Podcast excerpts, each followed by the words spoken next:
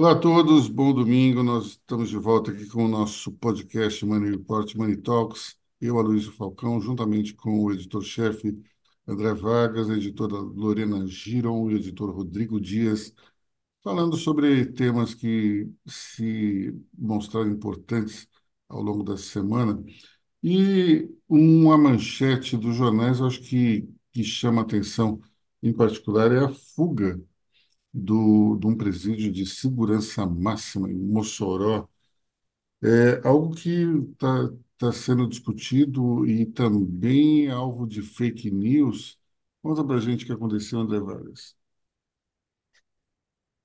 Bom, nós, eu acho que é importante nessa nossa conversa a gente não se ater a, a exatamente o que aconteceu, porque isso já foi é, muito explorado. Existe ali, é, ao que tudo indica, é, dois níveis de falha. Um, que ao longo dos anos a segurança daquele, daquela, da, dos presídios federais, baseado, eles são baseados nas supermax americanas, não foi aprimorado, ou seja, não colocaram sensores de movimento, não colocaram uh, uh, sensores de vibração em alguns locais, isso permitiu que os caras obtivessem ferramentas. Mas, acima de tudo, uh, o que parece que falhou foi a segurança humana. Porque os, os uh, uh, que fugiram, eles sequer eram os caras mais. eram os mais violentos, sim. Provavelmente eram os mais violentos daquela instituição. Mas eles não eram grandes capos. Eles eram figuras subalternas, eles eram tenentes ali. E esses caras conseguiram fugir, mas assim, tudo indica que eles não tinham uma grande infraestrutura atrás deles né, esperando do lado de fora. Então, tudo indica que deixa, eles, eles, eles violaram a cerca com alicates usando o uniforme, usando o uniforme de preso. É, é, então, assim, a segurança. Tava todo mundo. O pessoal estava fazendo o quê? Assistindo o jogo pela TV? Eles passaram por oito barreiras. Eles foram filmados caminhando nos corredores. Então, certamente, assim, ou há incompetência ou há conivência. Se há incompetência, essa incompetência ela se dá numa escala muito grande, certo? Ela se dá numa escala muito grande. É, não dá para todo mundo ser incompetente de uma vez só, não dá para ter esse alinhamento planetário. Então, a gente tem que pensar no Brasil com cabeça de brasileiro. Rolou grana, rolou ameaça, rolou intimidação, porque os funcionários do presídio, eles moram por ali e o, alguém foi ameaçado, alguém foi coagido, alguém deixou ferramenta, alguém não não fez a checagem das ferramentas, não havia um inventário das ferramentas que os operários usavam em algumas áreas. As áreas que estavam sendo reformadas não eram, não era a área das celas, mas era a área áreas onde os detentos circulavam nas suas horas de passeio. Então você tem é preciso ter uma amarração muito grande é, para chegar, mas tá claro, tá claro que rolou suborno, rolou ameaça. E para isso rolar, você tem que ter uma articulação muito grande. Quem fez isso? Quem não fez? Faz todo sentido o afastamento da direção é, do presídio. E aí você vai. Diga, Lorena. Não, é só, só é, ressaltando que essa é a primeira grande crise do Lewandowski, né? Que há pouco tempo entrou. E os prisões de segurança elas foram feitas em 2006 e até então nunca teve problema. Então ele vai ter que lidar com uma coisa que nunca aconteceu, vai ter que remodelar tudo, né? E ao mesmo tempo o, o governo tem esse problema de crítica contra crime organizado. E aí eles podem, as pessoas estão vendo isso como um, um golpe na, na imagem dessa competência, dessa eficácia do governo federal como um todo, né?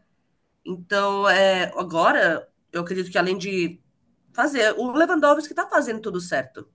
Só que a resposta do governo agora vai ser crucial, né, para sua imagem, porque a, a, o descontrole do crime organizado está aí, né? PT, o PT não tem. É, PT e nenhum governo anterior, nenhum, nenhum, nenhum, nenhum, nenhum teve é, é, apresentou boas soluções contra o crime organizado. Isso é assim, isso era só tema de palestra.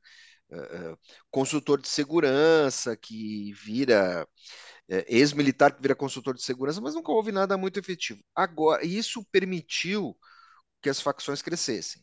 Agora o governo está tentando. E aí toma esse baque. É, esse baque, na verdade, ele é uma, ele é uma, é, é, ele é uma reação ao aperto sobre as facções que começa toda todo esse aperto, ele começa lá, começa de verdade lá no governo Temer, final do governo Dilma, início do governo Temer, muito mais para o governo Temer, muito mais. Bolsonaro dá mais uma apertada nas facções, mas só em quem está preso. E aí esse pessoal tem que reagir de alguma maneira.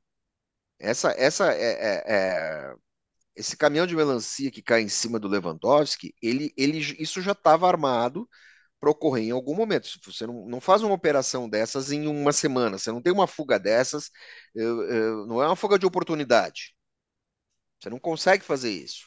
Então, uh, uh, era uma reação às tentativas uh, dos governos em atacar, em atacar e manter enjaulado os criminosos mais violentos.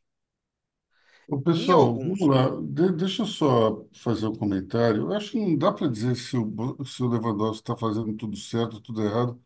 Pouquíssimo tempo à frente da parte, né? O cara chegou então, agora. O cara chegou agora. Agora, vamos lá. É, tem um problema sério aí que das cinco prisões de segurança máxima, somente a de Brasília tem uma muralha.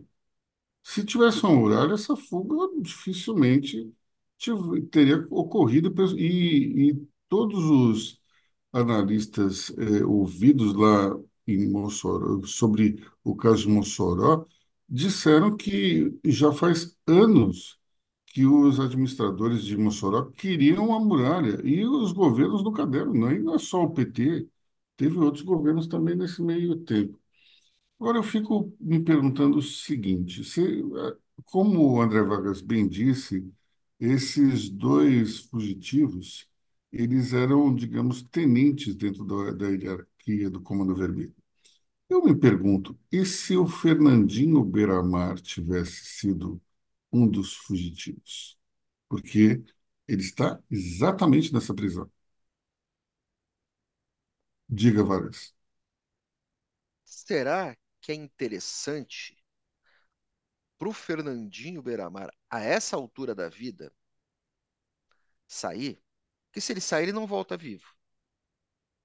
Provavelmente não, mas, mas você há de convir que quem está preso há muito tempo nem sempre pensa de uma forma racional, né?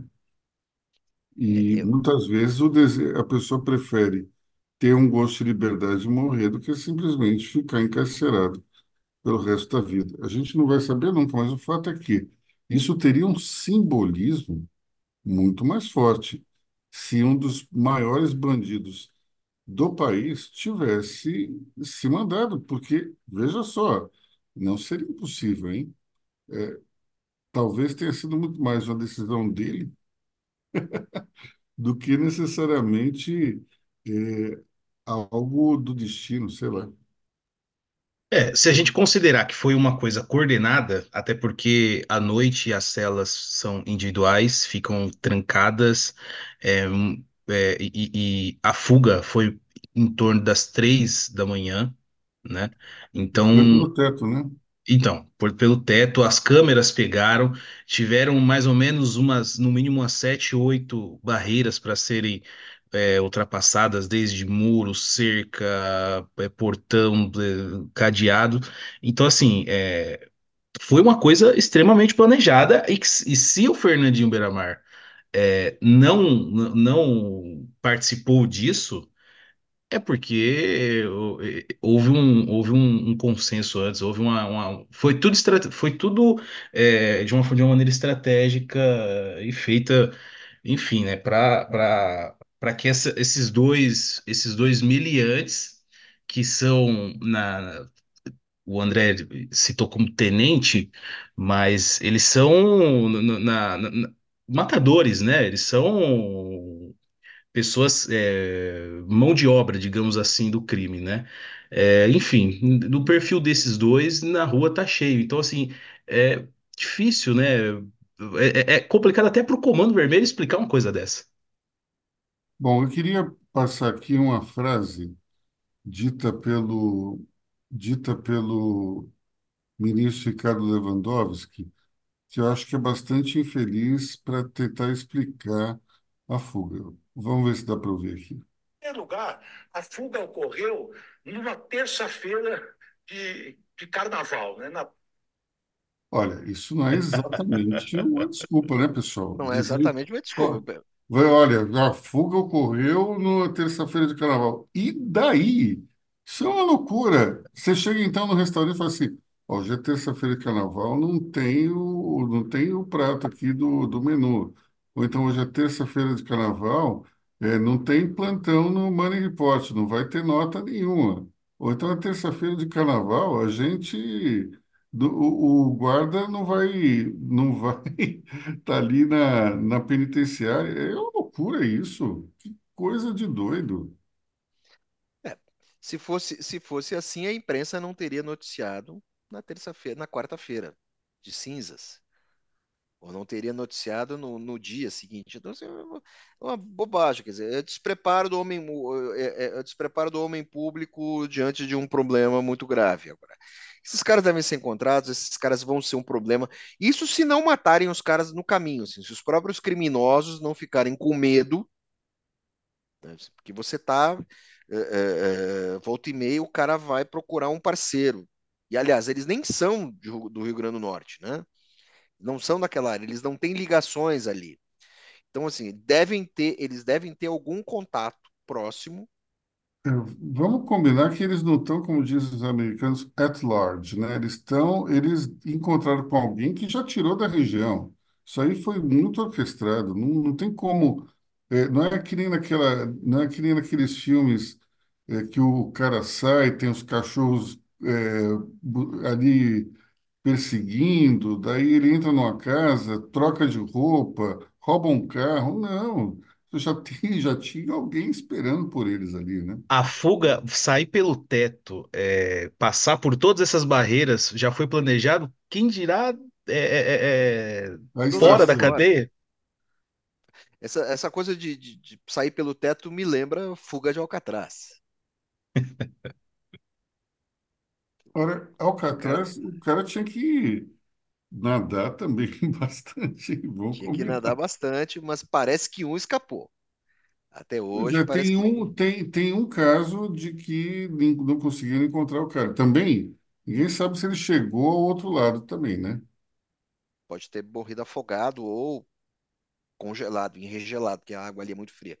Mas assim, é- é, o governo vai ter que rever os seus protocolos. O, o Brasil sempre foi. Quando o governo quis, quando o governo quis engaiolar e manter gente presa, o governo no Brasil sempre foi, digamos assim, muito feliz. Muito feliz. Dá, dá para melhorar isso. Sabe, como, como é que é aquela coisa? Tem que melhorar isso daí, né? Antes que, antes que isso vire a fuga das galinhas, antes que todo mundo resolva que é uma boa ideia fugir de presídio federal. Porque os caras passaram por tudo, eles passaram por torres de monitoramento. Nós demos aí numa nota a visão de uma das torres, que dá para o pátio. Não tem como, não tem como você não ver quem está passando. Foi um Então, carnaval, foi um carnaval meio atípico, a la Laô, André, porque a gente teve isso, o, Le- o Lewandowski, o recém-ministro Lewandowski falando que foi por con- foi um o carnaval, abrindo com o carnaval. Aí a gente vê a Vai Vai no desfile aqui em São Paulo, colocando um, um, um policial como, como capeta, como, né? Então foi, foi, foi meio estranho, não foi? Eu não acho que foi estranho, não. É, é Brasil, cara. Brasil, as coisas acontecem dessa maneira. Esse caso da Vai Vai aí é, é, é, é só um problema de interpretação de texto. É só uma interpretação de texto. Isso é Mas que, bobagem. ren- mas que rendeu, né? Ah, não, mas aí as- a, a, a- a- assim, quem mais ganhou com isso foram os próprios Racionais MCs. Essa uma grande bobagem, porque E o Tarcísio é, disse é, que daria nota zero para a escola. É, problema do Tarcísio, desde quando o Tarcísio é crítico de samba, parar de misturar a estação, sabe? Parar de misturar a estação, vamos parar com isso, sabe? É, é, é, aí agora, de repente, todo mundo virou sommelier de samba, todo mundo virou Ô, sommelier de hip hop, isso é outra bobagem. sabe o que eu estava lembrando aqui? É, da fuga do Escadinha, lá do Rio de Janeiro, que ele fugiu com um helicóptero. Vo- Sim. Nem a Lorena, Meu nem o Deus. Rodrigo eram nascidos. Antônio Carlos Ensina. José Carlos ensina. José Carlos Ensina. O Escadinha, ele fugiu, ele estava lá, ele foi para o pátio, desceu um helicóptero, pegou ele e foi embora. Que beleza. E Que agora o detalhe é o absurdo. seguinte, foi, foi uma tarde de 31 de dezembro de 1985. Então, eh, se o ministro tivesse sido o Lewandowski, o que ele diria? O pessoal estava no Réveillon, você tem que entender que É. É, Réveillon na Ilha Grande, super tranquilo. Mas aí o que que vai acontecer? Qual é a resposta das autoridades? O que aconteceu com Escadinha, ah, ele Luiz? foi, né? Ele foi, foi assassinado. Ele, ele teve o seu CPF cancelado. Então, assim, a resposta, a resposta do Estado diante de suas falhas acaba sempre, sempre sendo essa, que não é diferente do que acontece nos Estados Unidos. A resposta do, do, do, do, do- do braço armado do Estado costuma ser essa. Então, sabe, é- é- é, eu acho uma pena. Eu acho que o cara tinha que ficar lá, cumprir a prisão, ficar lá tranquilinho, sem encher o saco de ninguém, mas os caras querem sair. Aí dá todo esse problema. Nós temos outras, outras questões a abordar agora também, eh, dentro do, do campo das paranoias, paranoias materiais, né? Porque quando acabou a pandemia, a Organização Mundial de Saúde, pesquisadores, todo mundo dizia que novas pandemias poderiam surgir e isso seria agravado pelo aquecimento global e agravado pela falta de políticas públicas consistentes. E que doenças antes extintas, né, ou controladas, eh, poderiam voltar. No caso do Brasil, eh, com a dengue, que hoje nós temos uma epidemia, epidemias de dengue em diferentes regiões do Brasil, nós não, não há uma pandemia e não há uma epidemia solta no país todo, mas nós temos focos de epidemia de dengue em diferentes locais. Curiosamente, em Brasília, sede do poder, e curiosamente em Brasília, que é uma região seca, nós temos uma epidemia de dengue, Rio de Janeiro, que é uma área endêmica com vários problemas urbanos, eh, nós temos isso ocorrendo. E Minas e Acre também. Minas e Acre também. Minas também, é- Minas é uma, é uma área de dengue e de febre amarela. Febre amarela só não campeia solta porque tem uma parte significativa da população vacinada. E aí o que que acontece? É, o o Brasil consegue mostrar o pior e o melhor que tem. Porque O Brasil é o primeiro país a começar a vacinar contra a dengue. É, é, essa vacinação está ainda limitada, mas é o primeiro país que está se mexendo para isso. Nós temos uma outra vacina pronta, quase em fase aí de. Eu acho que para o ano que vem vai começar a sair. Eh, nós temos várias, várias iniciativas funcionando, mas as iniciativas de controle da doença, elas absolutamente falharam desde da metade dos anos 80. Aloísio, você que é um senhor como eu, eh, nós eh, não passamos, a gente não pensava em dengue na infância. Pensávamos, não, ninguém sabia o que, que Não, era. não. A gente aprendia sobre febre amarela, malária, era um, era um momento que na escola você aprendia, você tinha muito essa educação ah, ah, para a saúde pública, que era uma herança dos militares, do tempo que militar tomava injeção. Sim, Bolsonaro aboliu isso. Militar tem que ter medo de agulha. A gente não estudava esquistossomose. cara. Morava no Rio Grande do Sul e aprendia sobre malária e esquistossomose. De repente pinta a dengue. E nenhum lugar, nenhum lugar do Brasil foi possível controlar a dengue. Fracassamos. Porém, a tecnologia nos salva. Agora existem aí um- uns, é, é, a possibilidade de você soltar mosquitos estéreis, você consegue fazer um controle biológico da coisa. Isso vai ter que ser disseminado e vai ser a única maneira. E as pessoas ignoram os problemas da dengue porque a dengue não mata na primeira. mas mata na segunda. É hemorrágica. Exatamente. Só para lembrar, Lorena, já, já libero para você. Os municípios do Rio Grande do Sul que foram acometidos por aquelas cheias, hoje sofrem com dengue. Eu fui criado numa dessas cidades até os 18 anos. Mesmo já se falando em dengue no Brasil, não existia dengue naquela região. Ninguém sabia o que era dengue. Hoje são as áreas que mais apresentam dengue. E assim, é, como vai ser depois, quando você tiver a reinfecção? As pessoas vão começar a morrer, as pessoas vão começar a ter sequelas. Eu tenho, eu tenho um conhecido que pegou dengue duas vezes. Cara, ficou muito prejudicado. Tempos em tempos, baixa hospital, to- tomar sangue, tem um monte de problema. Então, eh, eh, se o Brasil conseguiu ser, apesar de tudo, eh, ser feliz na vacinação, Brasil sempre foi eh, eh, eficaz no controle de algumas doenças, eh, nós não estamos conseguindo fazer isso com a dengue. E tem outros agravantes. Diga aí, Lorena.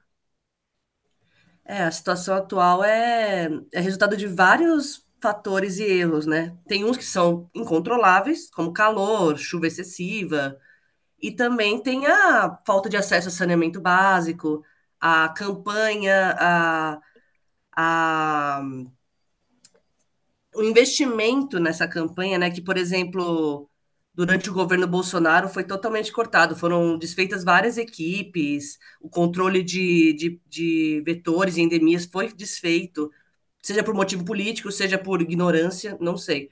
A, a, a questão é que está esse agravamento mesmo, como nunca foi visto, e, e eu acho, eu acho é importante a gente falar que eu tô vendo muito pessoal que era contra a vacina da Covid retrucando agora. Estão falando, tá vendo? Olha o Lula também demorando a vacina. Olha, cadê a vacina, Lula? Ah, o pessoal, vocês- contra ele vocês não falam nada?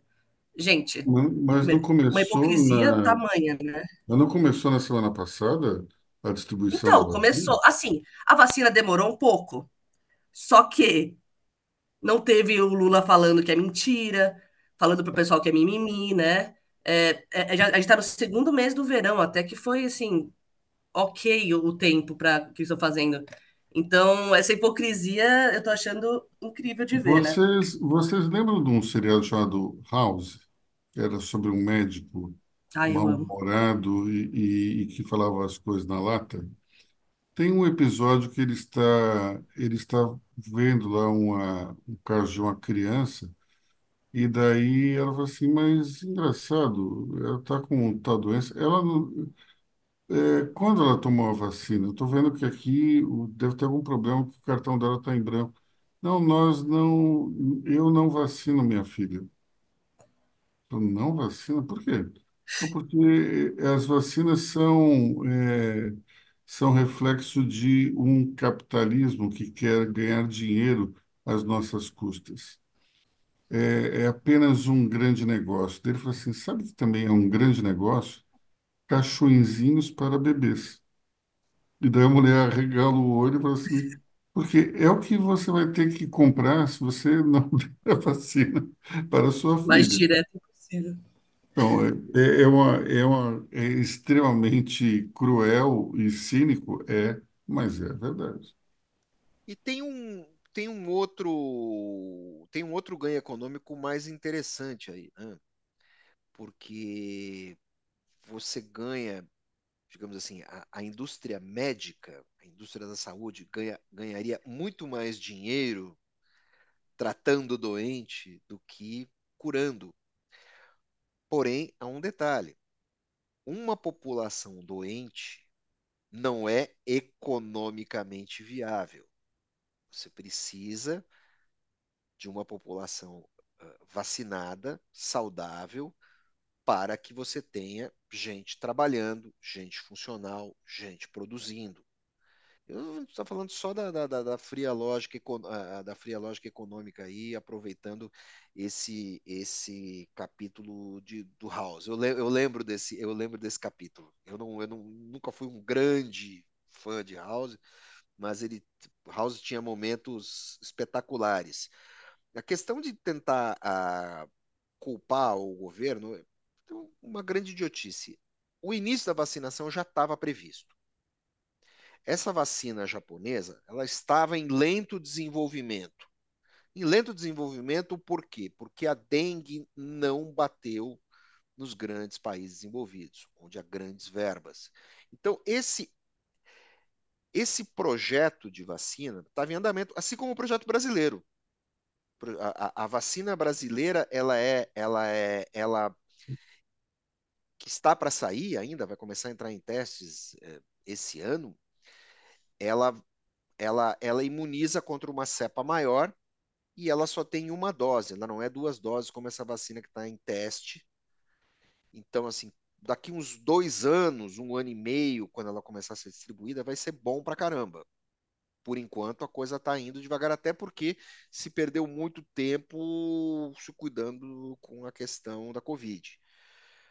No meio de tudo isso, eh, esses ataques, essa corneta, isso é absolutamente imbecil e irrelevante. Porém, a gente tem as ondas de fakes.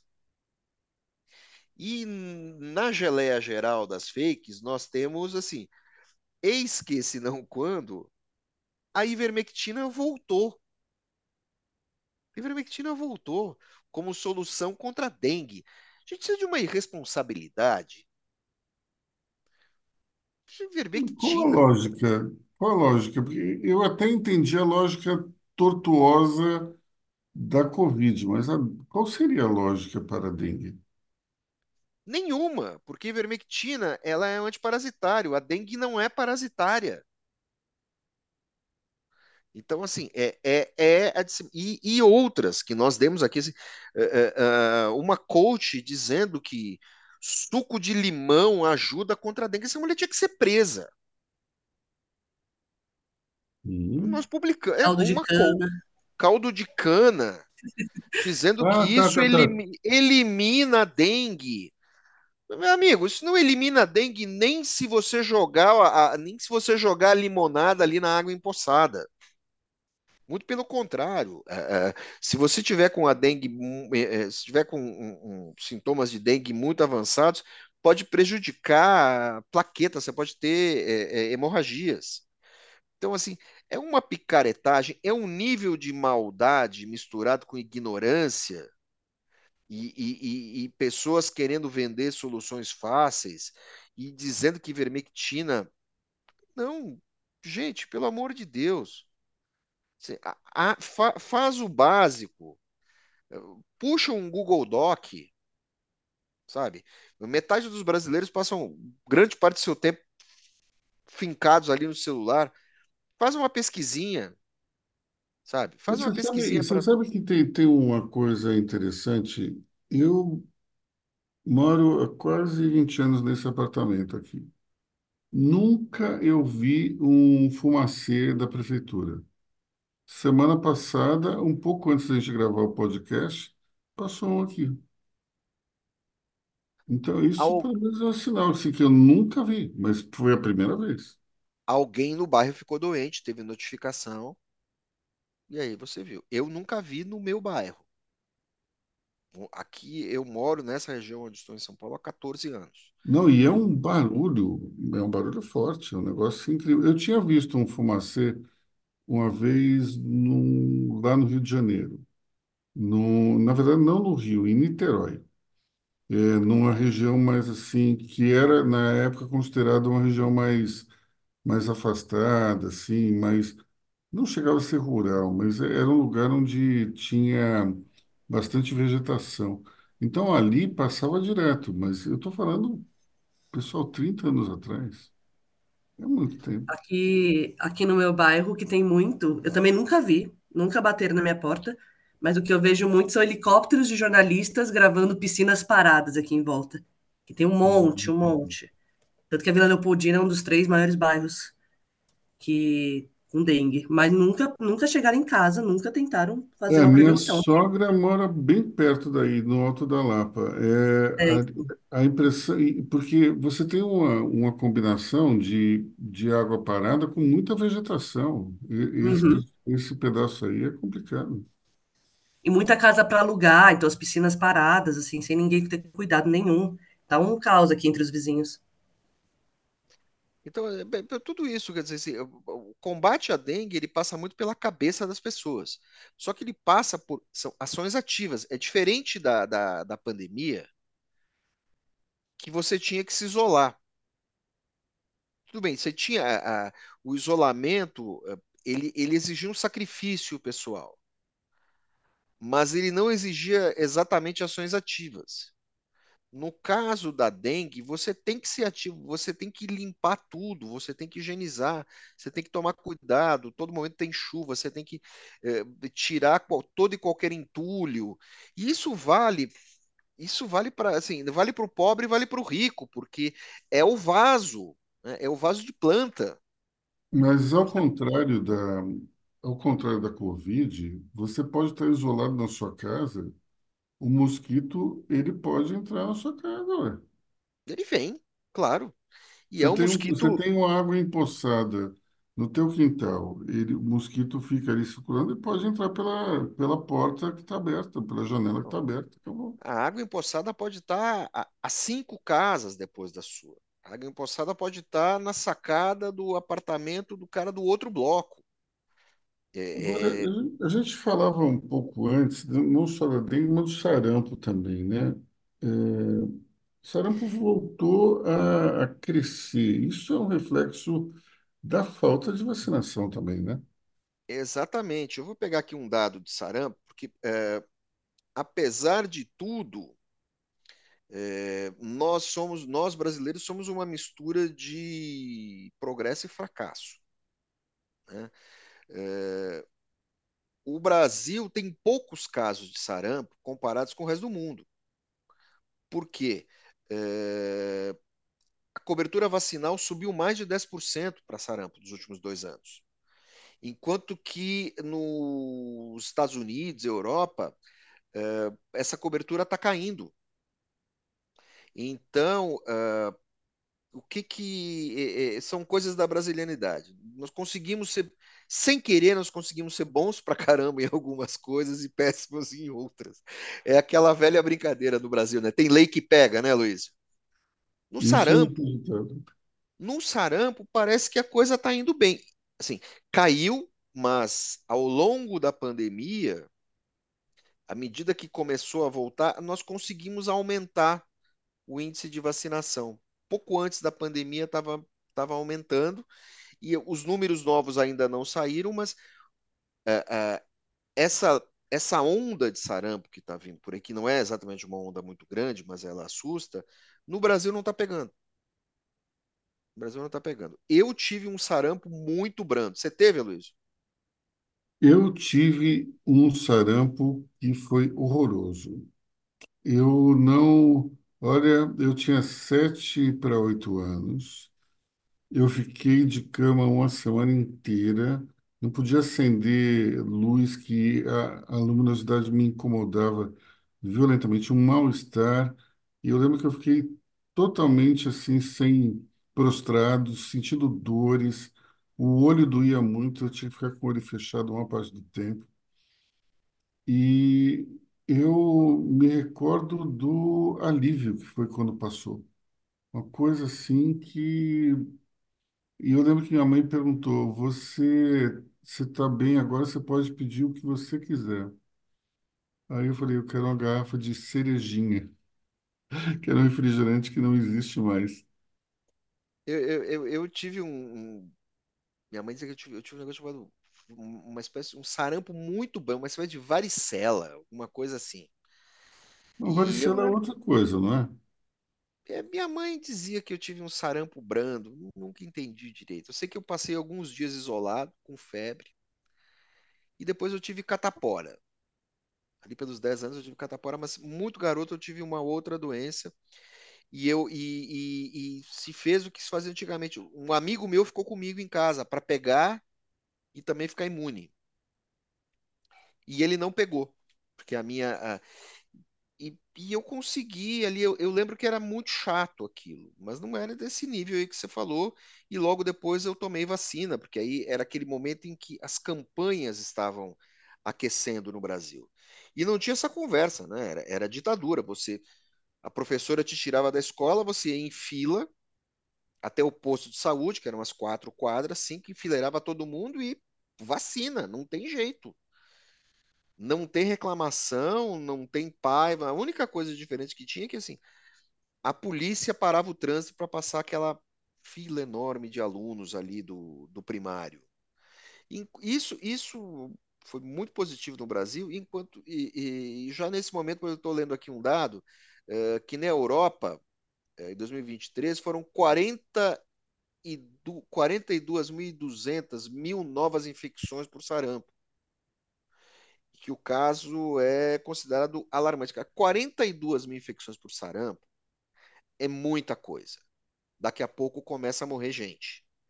Eh, O Reino Unido, eh, eh, a situação do Reino Unido é considerada alarmante. Enquanto que no Brasil, a gente, por incrível que pareça, tem se dado bem. Puxa vida, pelo menos isso, né? Aqui tem, houve um pico de, de, de surtos no Brasil, eh, houve um pico ali em 2018 e depois voltou a cair.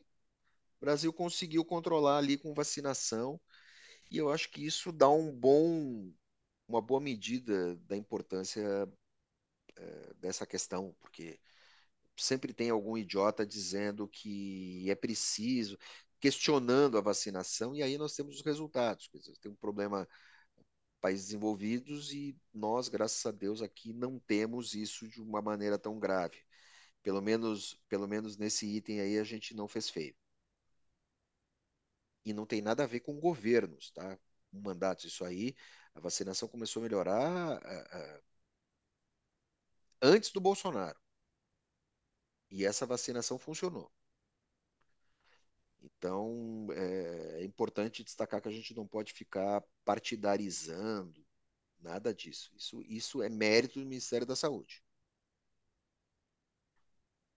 Bom, pessoal, eu acho que vamos ficar por aqui nessa questão de, da, da saúde. Eu acho que, que já deu também. A gente, hoje é um domingão, aí o pessoal já já deve estar cansado de, dessa, dessa nossa conversa aqui, mas só para a gente fechar essa, essa questão aí do eh, essa, esse ponto da vacina, é, os, os fakes eh, relacionados à, vacina começam ali nos anos 60, nos anos 70, é, avançam pela década de 80 e 90, mas sempre dentro de uma comunidade mais de esquerda, que nem aquela historinha do, do seriado House que eu falei, alguém que critica o capitalismo achando que ali e não há, digamos, um, uma intenção de curar e sim de ganhar dinheiro. É, depois de um tempo, isso aí vai indo para o quadrante ideológico da direita, no sentido de que as pessoas acham que ou a vacina vai inocular um chip que vai controlar a mente das pessoas, ou então que é um experimento científico utilizando é, os, o- as pessoas que estão se vacinando como cobaias, enfim, você tem aí uma série de, de, de teorias da conspiração que não levam a lugar nenhum. O fato é que as pessoas hoje já têm um, já têm um histórico de vacinação, mostra todo mundo que, que tomou vacina na infância, na adolescência, não tem nenhum efeito colateral assim absurdo. É como se, se brandava aí na época do. Se, se, se falava na época da Covid. Enfim, é inadmissível que no século XXI as pessoas ficam discutindo esse tipo de coisa. Está mais do que comprovada a eficácia, que o, o baixo risco. Nós estamos falando de uma tecnologia aí de muitos anos. Aí o sujeito, eu lembro que na época da Covid falava assim, mas eh, se demorou não sei quantos anos para fazer a vacina eh, do sarampo, da varíola. Eu falei, daí, pessoal, o método é completamente diferente hoje. Hoje você faz um copy-paste de várias é, de várias etapas e você simplesmente preenche aquilo que é necessário. Não tem mais essa história de, ah, vamos fazer teste adoidado, porque antes não havia tecnologia, é uma coisa simples assim. Agora a gente vai comparar uh, o, o momento que nós vivemos agora com o de 1960, faz o menor sentido. Enfim, aqui fica então um recado final. Vamos, vamos nos vacinar, é importantíssimo. Agora que entra essa va- vacina da dengue, lembre-se das palavras do, do André Vargas. E O problema não é a primeira contaminação, mas sim a segunda. Então, a gente tem que se precaver e é importante eh, tomar essa vacina, que começou a ser dis- distribuída aqui em São Paulo.